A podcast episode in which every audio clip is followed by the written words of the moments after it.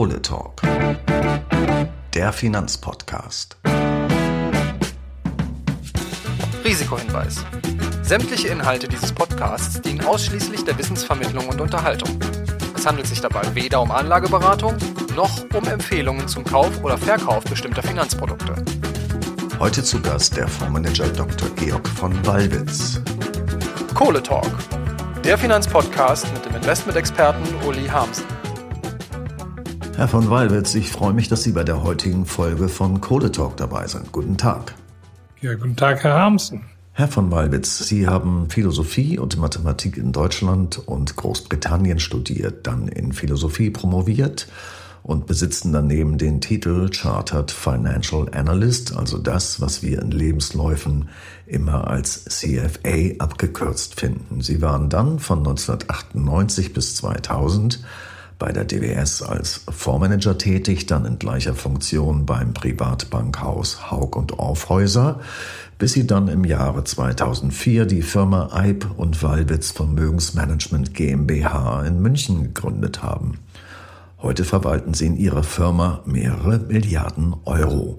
Wie wird man denn eigentlich vom promovierten Philosophen zunächst zum Chartered Financial Analyst und dann zum Fondsmanager? Also die Liebe zur Börse ist ähm, etwas, was sehr früh entstanden ist. Ähm, ich äh, erinnere mich, dass ich als äh, Schüler schon ähm, mir interessante überseeische Aktien immer angeschaut habe. Und um da an den Kurs zu kommen, musste man sich immer die International Herald Tribune kaufen. Die ist in der U-Bahn-Station bei uns um die Ecke in München, äh, äh kam da immer der, der Verkäufer und legte die auf dem Boden aus, äh, abends um neun oder so. Und dann konnte man da abends um neun hingehen und bekam dann also den Kurs von irgendwelchen ähm, wilden kanadischen äh, Rohstoffwerten. Da habe ich sozusagen erst Lehrgeld gezahlt und ähm, äh, mittlerweile läuft das mit der Kursversorgung besser.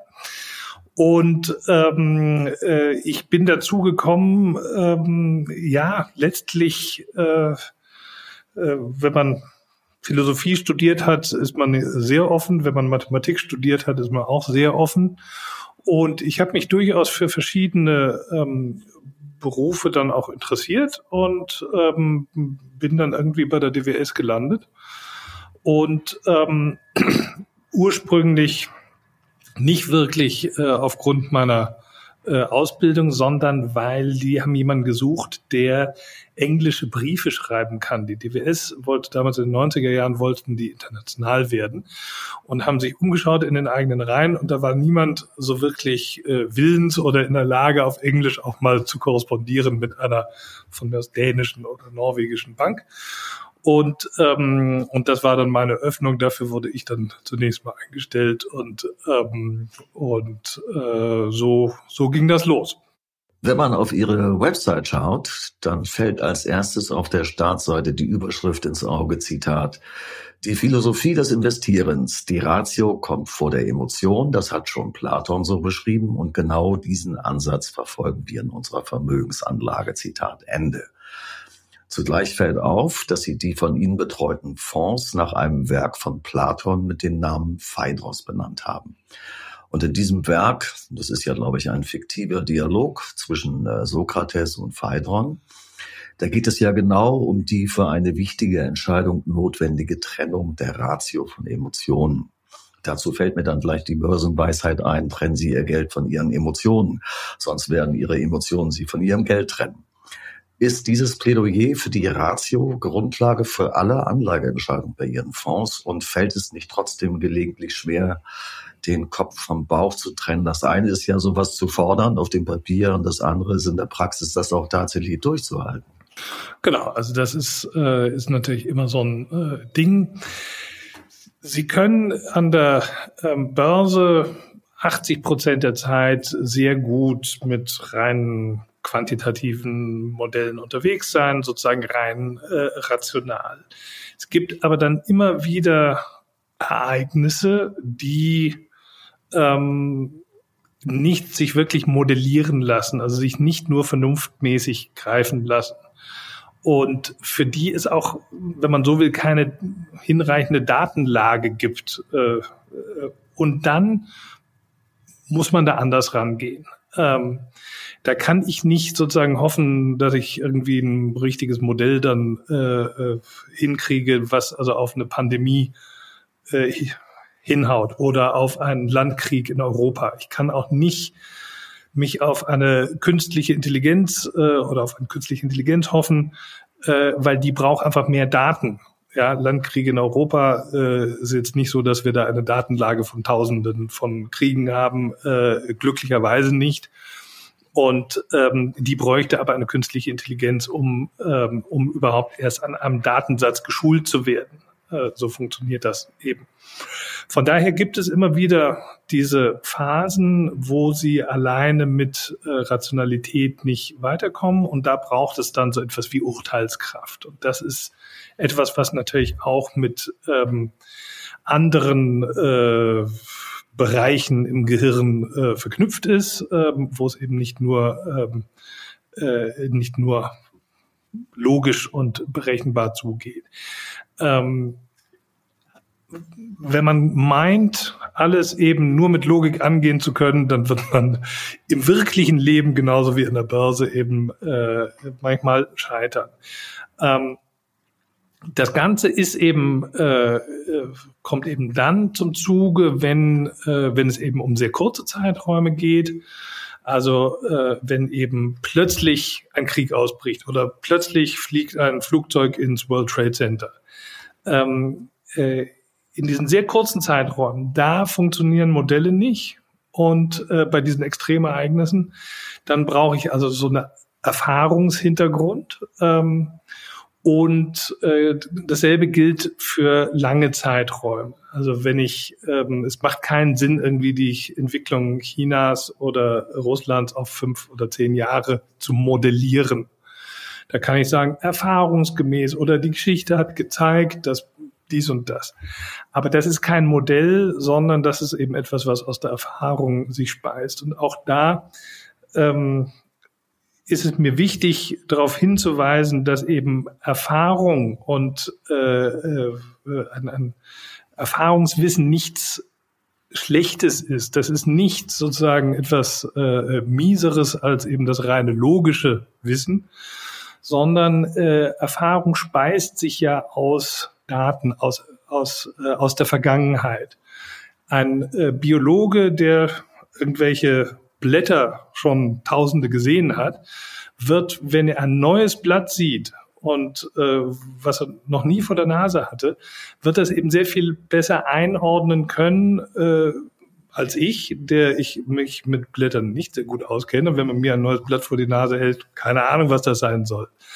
Ähm, also diese Intuition, die man gewinnt, ähm, äh, ist etwas, was so, so etwas wie eine geronnene Erfahrung ist. Und deswegen ist Intuition ähm, ist ein emotionales Wissen, ähm, was aber nicht aus dem Nichts kommt, sondern ähm, was eben ja sich speist aus äh, Erfahrung und geronnene Erfahrung ist. Insofern ähm, äh, ist eben für diese 20 Prozent der Börsenzeiten ist eben ein anderes Wissen gefragt. Lassen Sie uns kurz bei dem äh, Begriff Intuition bleiben. Äh, meine Erfahrung mit den Finanz- und Kapitalmärkten mittlerweile fast an die 40 Jahre sagen mir, dass Intuition gewonnen aus Erfahrung, wie Sie es gerade ausgeführt haben, ein nützlicher erster Impuls sein kann. Um damit sind wir wieder beim Begriff Ratio in die eine oder andere Richtung nachzudenken. Was sagt denn eigentlich die Philosophie zum Begriff Intuition? Und was sagt der Fondsmanager von Walwitz zu äh, Intuition als äh, initialer Schub für eine Anlageentscheidung? Also da äh, äh möch, möchte ich jetzt äh, Sie nicht langweilen mit längeren Ausführungen, äh, äh, aber den Hinweis äh, erlaube ich mir jetzt eben doch, dass die äh, in der Philosophie ist das die Hermeneutik. Ähm, die Hermeneutik ist die Kunst des Ausdeutens. Und äh, da gab es in, den, in der Mitte des Jahrhunderts in, in Heidelberg einen berühmten Professor, äh, Herrn Gadamer. Der hat darüber eben sehr viel äh, geschrieben und nachgedacht und gearbeitet und der äh, hatte eben an sehr zentraler Stelle den Begriff des Vorurteils. Vorurteil ist ja zunächst immer was äh, Schlechtes, aber er hat gesagt, na ja, wenn ich auf eine Sache zugehe, die mir neu ist, muss ich mir komme ich ja nicht als unbeschriebenes Blatt ähm, oder als leerer Roboter dahin, sondern habe eben immer irgendwie eine Erfahrung schon äh, mitgebracht. Und ähm, das ist dann ein Vorurteil, mit dem ich auf eine neue Situation äh, äh, hingehe. Dieses Vorurteil, dabei kann es aber natürlich nicht bleiben, sondern dieses Vorurteil wird dann eben an der Realität geschärft und ähm, wird äh, dann eben irgendwann zu einem begründeten Urteil und das ist dann eben etwas, mit dem man wirklich was anfangen kann. Also ich muss immer irgendwo dieses äh, intuitive Wissen als erstes äh, äh, ansetzen und äh, dann muss es besser werden. Ich kann natürlich nicht dabei bleiben. Nicht? Das wäre natürlich naiv, wenn man äh, äh, äh denken würde, na ja, mein Bauchgefühl äh, ist äh, äh, ist das erste und das letzte Wort. Das, das kann es natürlich nicht sein. Aber, ähm, aber es ist eben genauso naiv zu glauben, dass man durch diese Welt ohne Vorurteile gehen würde. Wir werden jetzt ja im Januar alle in unseren E-Mail-Clients überflutet mit Prognosen für die Entwicklung an den Finanz- und Kapitalmärkten auf Jahressicht. Wenn ich mir diese Prognosen so anschaue, stelle ich fest, dass die Bandbreite der vorhergesagten Kurse ziemlich extrem ist, ziemlich extrem groß. Und daraus lässt sich dann messerscharf schließen, dass ein Großteil dieser Prognosen daneben liegen wird nur ein kleiner Teil mehr oder weniger einigermaßen richtig äh, liegen wird, was, das muss man wohl unterstellen, eher in den meisten Fällen dem Zufall geschuldet sein dürfte.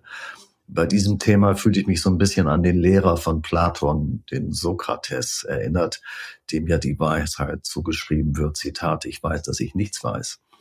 Hat Sokrates recht, jedenfalls im Hinblick auf die Fähigkeit, die Entwicklung der Finanz- und Kapitalmärkte auf kurze Sicht überhaupt vorhersagen zu können?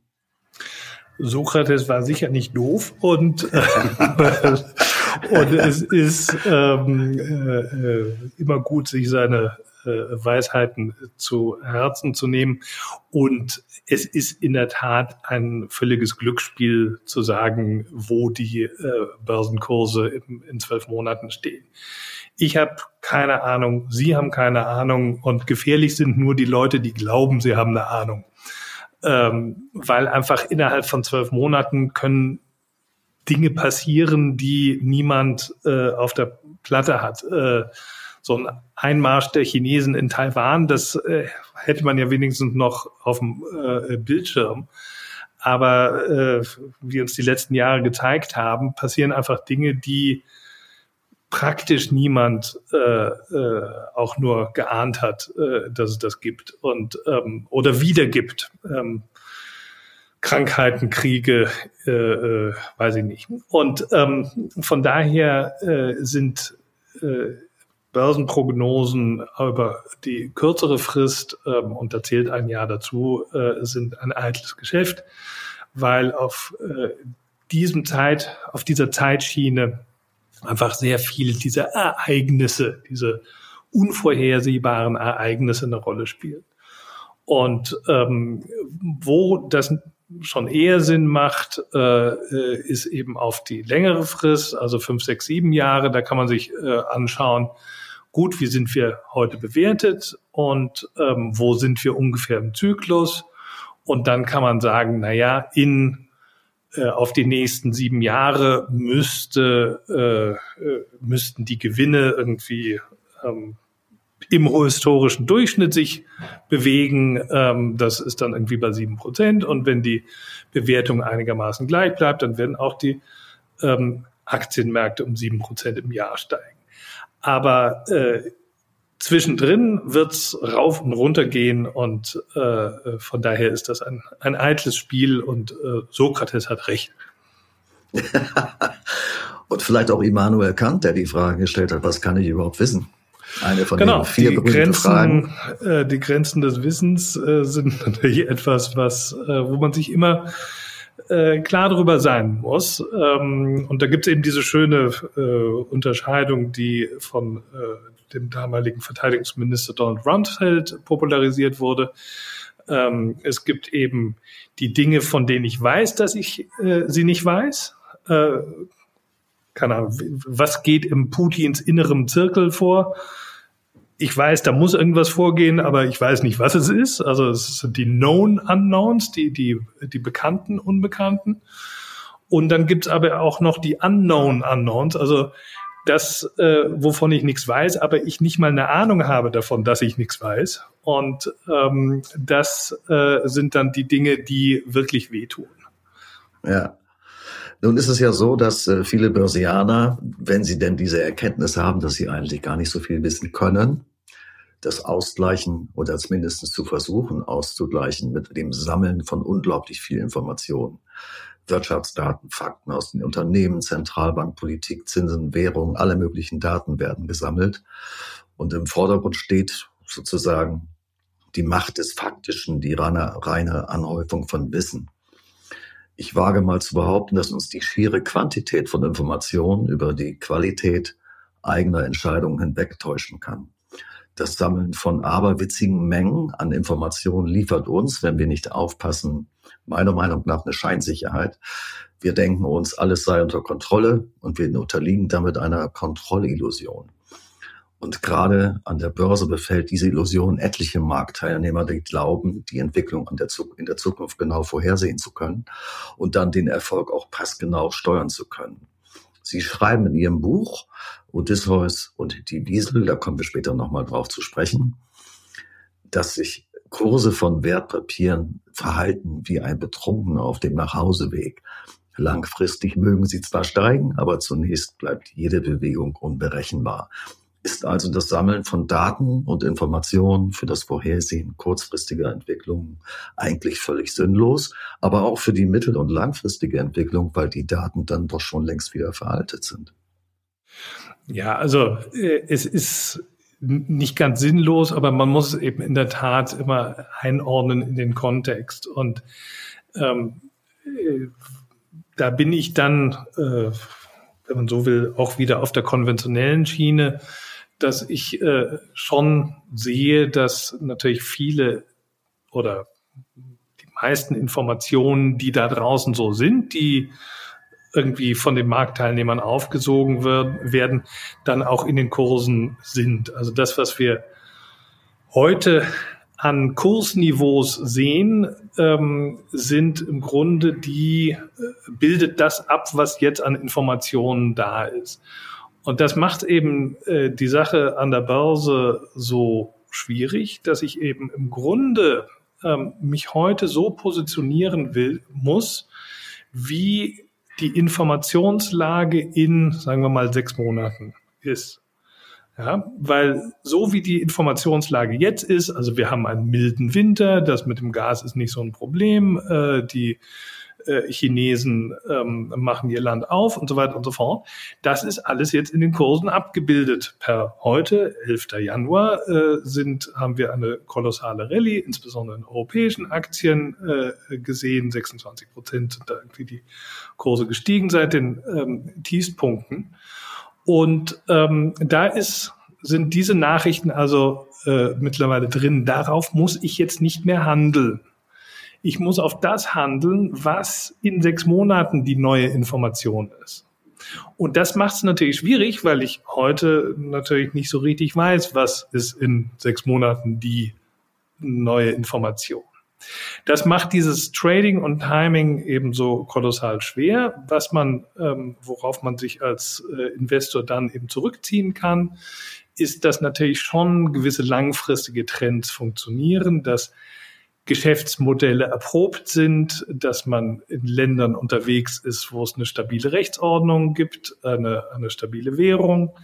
Und ähm, dass man dann investiert in ähm, Unternehmen, die eine Art Monopolcharakter haben, ähm, die ein ähm, ja, seit langen Jahren funktionierendes Geschäftsmodell haben und von denen man also annehmen kann, dass das äh, in Zukunft eben auch der Fall sein äh, wird. Und wenn es eben mal eine ähm, Phase großer Panik an den Börsen gibt oder großer Verunsicherung, dann kauft man lieber etwas mehr. Und wenn äh, alle sich nur gegenseitig auf die Schultern klopfen und sich zu ihren guten Kursen äh, beglückwünschen, dann verkauft man eben äh, äh, lieber etwas. Also in, dieser, in diesem Sinne kann man dann schon timen. Ähm, man darf nur nicht erwarten, dass das eben auf ein Jahr lang äh, oder sowas aufgeht, sondern ähm, es ist tatsächlich etwas, äh, wo man einen langen Atem braucht und äh, über fünf Jahre sind Anlageergebnisse aussagekräftig, aber nicht über, über sechs Monate oder, oder ein Jahr.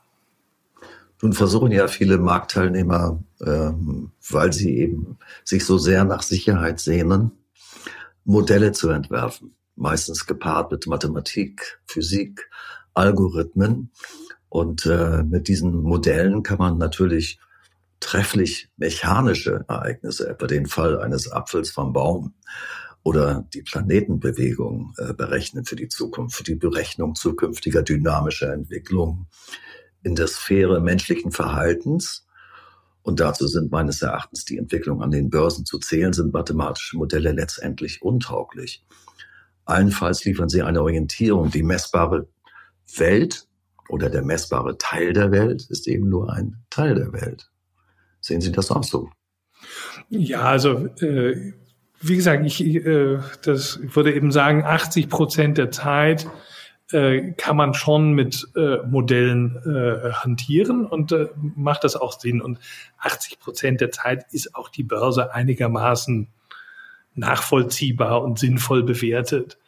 Ähm, das Problem ist, dass eben in diesen 20 Prozent der Zeit, wo eben Dinge passieren, ähm, äh, wird eben das Geld gewonnen oder verloren. Oder da, das sind eigentlich die interessanten Zeiten.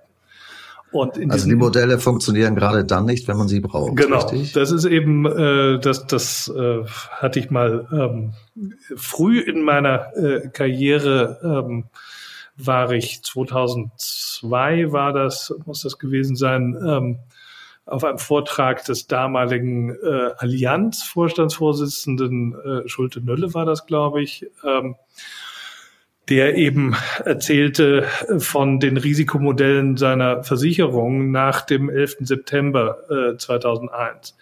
Allianz hatte diese, das World Trade Center versichert ähm, und das hat irgendwie eine Milliarde gekostet, dieser Schaden.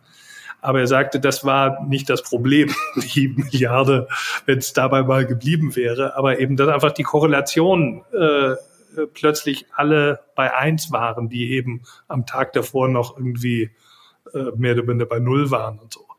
Also ähm, äh, genau. Also da, die Modelle funktionieren dann nicht, wenn man sie braucht. Und das äh, macht es eben äh, schwierig, aber äh, es hat eben auch keiner gesagt, dass äh, es eben leicht ist, an den Finanzmärkten Geld zu verdienen, sonst äh, äh, müsste wahrscheinlich keiner mehr arbeiten. Also es ist, ähm, es ist einfach, weil im Grunde muss man eben äh, sich an einfache Regeln halten. Man muss äh, schauen, dass man billig einkauft und teuer verkauft. Alter Kaufmannsspruch, der Gewinn liegt im Einkauf. Ähm, man äh, muss auf Bewertungen achten, man muss auf Geschäftsmodelle achten und äh, man muss schauen, dass man seine Risiken streut. Also es ist eigentlich einfach, aber es ist eben nicht leicht, weil es dann in der Praxis umzusetzen und eben ähm, tatsächlich diese äh, kühle Distanz immer zu wahren und äh, äh, dann das Richtige zu tun, wenn die Modelle nicht funktionieren oder wenn Ereignisse geschehen, mit denen man einfach nicht gerechnet hat, dann, ähm, äh, dann ist es eben schwer. Und äh, das äh, ja, macht die Börse aber auch zu einem spannenden Ort. Aber es ist ja auch merkwürdig. Ne? Also äh, die Finanzbranche weiß eigentlich, dass Modelle gerade dann, wenn man sie braucht, nicht funktionieren. Trotzdem haben die großen Banken Risiko, äh, riesige Risikoabteilungen, die immer noch mit Value at Risk arbeiten, was nicht funktioniert die immer noch mit Markowitz arbeiten, äh, der von der Normalverteilung von Renditen spricht. Und wenn wir mal auf die äh, wirkliche Praxis schauen, dann sehen wir Ereignisse an den Extremen, die sehr viel häufiger auftreten, als sie eigentlich dürften. Äh, das ist ja eigentlich ziemlich absurd. Bleiben wir mal kurz bei den Finanz- und Kapitalmärkten. Die werden ja häufig in einem Zug mit dem äh, Begriff Finanzkapitalismus genannt. Da ist die Rede von Spekulation, Gier, einseitige Orientierung auf den Profit, Fetisch Geld, Akkumulationszwang und so weiter. Dieses mehr haben wollen als andere wird seit der antiken Philosophie, das habe ich mich jedenfalls mal schlau gemacht, als sogenannte Pleonexie bezeichnet.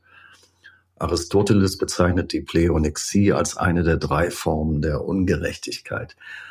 Und in ihrem Buch Odysseus und die Wiesel, vor vielen Jahren erschienen, was ich mit äh, viel Freude und Spaß gelesen habe, mit dem lustigen Untertitel Eine fröhliche Einführung in die Finanzmärkte, da steht Odysseus für den listigen, pragmatischen und anpassungsfähigen Marktteilnehmer. Die Wiesel hingegen stehen für die vielen gierigen oder übermäßig risikoreichen Akteure. Äh, man muss wohl konstatieren, dass man die Finanzmärkte eben nicht als Hort humanistisch inspirierter Ethik verstehen kann.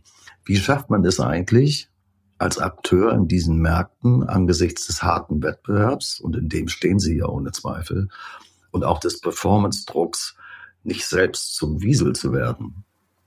Das äh, gelingt nicht immer und ich würde mich auch eher nicht als äh, Odysseus äh, bezeichnen, weil, weil Odysseus ist das Ideal, nicht? Da, da, da so sollte es sein. So, das ist so die Vorstellung ähm, äh, von eben jemandem, der in jeder Gefahr besteht und immer das Richtige tut und so und ähm, von sich zu glauben, man ähm, äh, sei da in derselben Liga, wäre eben sozusagen der erste Schritt in den Untergang. Und insofern ähm, ist es immer gut, sich über die eigenen Limitierungen auch äh, Gedanken zu machen. Aber Sie sprechen es an, da hat man natürlich immer das Problem, was im Englischen das Principal Agent äh, Problem heißt. Also es gibt den Prinzipal, der, ähm, der äh, der Vermögensinhaber ist und der Agent, der Agent, der etwas äh, für diesen Prinzipal damit macht. Und da ist eben immer eine, eine gewisse Friktion. Nicht? Und das ist natürlich für, für jeden Fondsmanager ist es natürlich klar, wenn ich äh, irgendwie zwei, drei Jahre äh, erheblich underperforme, dann ist das Geld eben auch weg.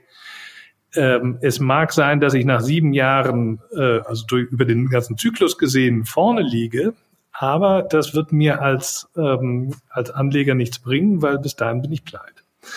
Das äh, führt dazu, dass natürlich die Zeithorizonte sehr viel kürzer sind. Und äh, das führt auch nicht immer zu idealen Investmentergebnissen. Das ist schon so, aber da wird man nicht rauskommen. Das ist eben einfach die Realität äh, der äh, der, der Finanzmärkte, der man sich irgendwie stellen muss. Also man muss schon schauen, ab und zu muss man eben dann doch drauf schielen, Mensch, was ist eben die Information, die in sechs Monaten allgemein äh, äh, akzeptiert sein wird, die eben heute noch nicht da ist. Und äh, dann eben entsprechend auch äh, investieren. Das ist das eine. Und das andere ist, wo wir uns auch eben für unsere Fonds große Mühe geben, ist, dass man das eben auch erklärt, was man macht weil ähm, der Vermögensinhaber, wenn er eben sieht, okay, der hat sich was dabei gedacht ähm, und das ist irgendwo sinnvoll, was der sich überlegt und auch wenn es nicht jedes Jahr gleichmäßig aufgeht, ähm, äh, ist das doch so vernünftig, dass ich da eben über die Jahre dabei bleiben kann, dann äh, äh, hat man eben dieses, äh, diese Friktion so ein bisschen kleiner gemacht zwischen Vermögensinhaber und äh, und, und Fondsmanager, wenn der Vermögensinhaber das einfach äh, nachvollziehen kann, was der macht und sieht, der denkt sich was dabei, dann wird er eben auch das Zutrauen haben, ähm, eben auch über ein schlechtes Jahr mal hinwegzusehen. Mhm. Wenn wir postulieren, dass sich Börsen oft äh, irrational verhalten, allein schon deshalb, weil die Marktteilnehmer eben genauso oft nicht rational gesteuert agieren, sondern zum Beispiel von Angst oder Gier getrieben.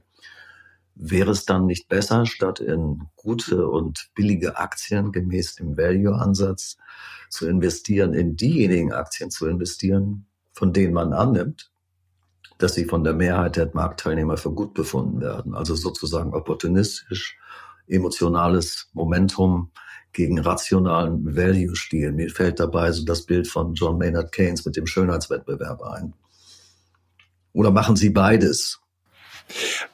Äh, das ist äh, beides äh, und beides geht auch bis zum gewissen Grade zusammen oder muss auch zusammengehen.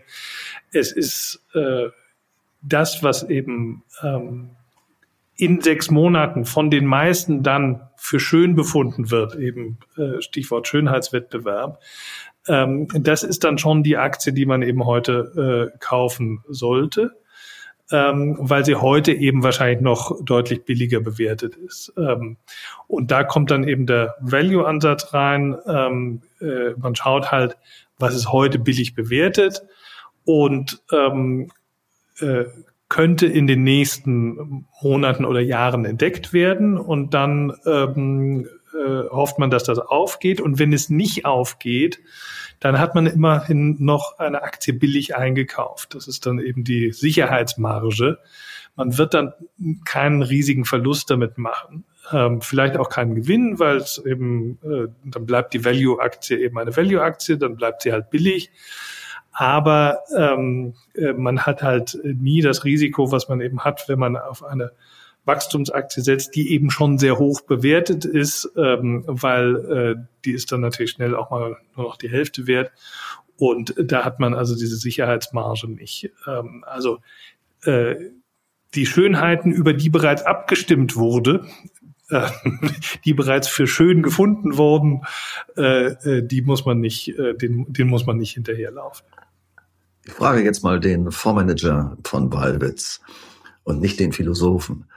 Welche sind denn die Bereiche, die Branchen, die Sie für die nächsten sechs Monate favorisieren? Sind Sie ein bisschen bullish für Europa weiterhin? Wird Europa weiterhin die USA outperformen? Also das äh, würde mich eher überraschen, ähm, weil einfach Europa jetzt äh, sensationell gut gelaufen ist. Also da hat man dieses Mean Reversion Argument, dass äh, eben so eine Outperformance erfahrungsgemäß dann auch irgendwann zu Ende ist. Ähm, wofür ich recht bullisch bin, ist tatsächlich Anleihen, Unternehmensanleihen. Äh, sie bekommen für, was weiß ich, eine, eine Lufthansa 2028 äh, kriegen sie irgendwie sieben Prozent äh, oder jetzt sind es vielleicht auch nur sechs Prozent, aber das ist eine Größe, die absolut ähm, äh, okay ist. Also in diesem Doppel-B-Bereich, also jetzt nicht, nicht beste Qualität, aber dann eben doch immerhin die Lufthansa, ähm, äh, kriegen sie eine durchschnittliche Rendite jetzt so um die sieben Prozent. Und ähm, das ist etwas, was ich sehen lassen kann, weil ich glaube nicht, dass die Inflationsraten äh, jetzt also äh, dauerhaft äh, in diesem Bereich von äh, acht oder neun Prozent bleiben. Äh, das wird wieder runterkommen, vielleicht nicht auf zwei, aber von mir aus auf drei Prozent. Und wenn ich drei Prozent Inflationsrate habe und sieben Prozent Zinsen bekomme, bleiben mir immer noch real vier Prozent, ohne dass ich mir riesige Sorgen um mein Geld machen muss. Ähm, also das scheint mir derzeit äh, die ähm, äh, Markt, der Marktbereich zu sein, der das beste Risiko-Return-Verhältnis äh, bringt und die äh, wenn der Markt dann, der Anleihenmarkt auch mal wieder aufgetaut ist, das gibt so erste Kennzeichen, dann, ähm, dann dürfte der auch ziemlich schnell ähm, äh, nach oben laufen. Also da kann man gut zweistellige äh, Renditen fürs Jahr 23 erwarten. Wir sind schon bei der letzten Frage, Herr von Walwitz. Ähm, je länger wir miteinander reden, desto deutlicher wird für mich, dass einerseits der Philosoph und andererseits der Fondsmanager, zumal der, der Vermögensverwaltung, äh, vermögensverwaltend agiert, sich in ihrem Tätigkeitsbereich so deutlich gar nicht voneinander unterscheiden. Beide beschäftigen sich, ich nenne das jetzt mal so, mit dem großen Ganzen oder in der Finanzsprache formuliert mit dem Makrobild. Beide müssen sich mit der Frage beschäftigen, was diese Welt im Innersten zusammenhält, müssen sich fragen, wie Menschen salopp gesagt ticken, was sie antreibt, wieso sie sich so oder so verhalten und sie machen sich Gedanken darüber, wohin die Welt sich wohl entwickeln wird. Der eine fragt nach der Zukunft aus Neugier, aus Wissensdurst, aus Interesse. Der andere, weil Börsen bekanntlich die Zukunft handeln. Kann man das so vereinfachen zusammenfassen oder würden Sie als promovierter Philosoph und erfolgreicher Fondsmanager widersprechen? das geht schon in die richtige Richtung. Die, ähm, ich habe danach ja noch ein Buch geschrieben oder noch mehrere, aber das, das nächste nach dem Odysseus-Buch äh, hieß Mr. Smith und das pa äh, Paradies. Und da ähm, äh, weise ich immer wieder darauf hin, dass äh, Ökonomen am Ende auch nur die Welt beschreiben, die sie draußen vor der Tür sehen und damit äh, was Ähnliches tun wie die Schriftsteller. Also äh, die Themen in den Romanen im 18. Jahrhundert sind sehr ähnlich äh, den Themen äh, der Ökonomen im äh, 18. Äh, und 19. Jahrhundert. Und es werden sehr ähnliche, einfach die Lebenswirklichkeiten abgebildet, ähm, sowohl von äh, den äh, Ökonomen als auch von den äh, Literaten. Und die ähm, Philosophen fallen dann natürlich eher unter die Literatenschiene und ähm, machen in der Tat ja so, so eine Beschreibung der Welt um, um sich herum und das machen Ökonomen auch. Und äh, von daher ähm, ist es nicht so ganz äh, äh, weit weg voneinander und äh, einige der erfolgreicheren äh, äh, Investoren haben ja in der Tat eine Ausbildung als Philosoph auch. Also äh, George Soros, ähm, der Mann, der die Bank von England geknackt hat, ganz legal. ähm, äh, der, äh, der, der ist Philosoph, hat bei Karl Popper gelernt. Ähm, äh, Bill Miller, ähm, das ist der äh, einzige Mensch, dem es gelungen ist, irgendwie zwölf Jahre hintereinander den S&P 500 zu schlagen ähm, äh, ist auch Philosoph, ausgebildeter und die, die, ähm, die Reihe der guten Investoren, die eine Philosophie, äh, philosophische Ausbildung haben, ähm, ist relativ lang. Also da äh, äh, muss ich mich gar nicht in die erste Reihe stellen. ähm, äh, die Ausbildung äh, in Philosophie schadet überhaupt nichts. Im Gegenteil, sie bringt was. Herr von Walbitz, ich bedanke mich ganz herzlich bei Ihnen für dieses interessante Gespräch. Schönen Dank. Herr Harmsen, vielen Dank, einen schönen Tag noch. Das war die heutige Folge von Kohle Talk, dem Finanzpodcast. Bleibt uns weiter gewogen, denn es bleibt auch weiter spannend. Deshalb bis zum nächsten Mal.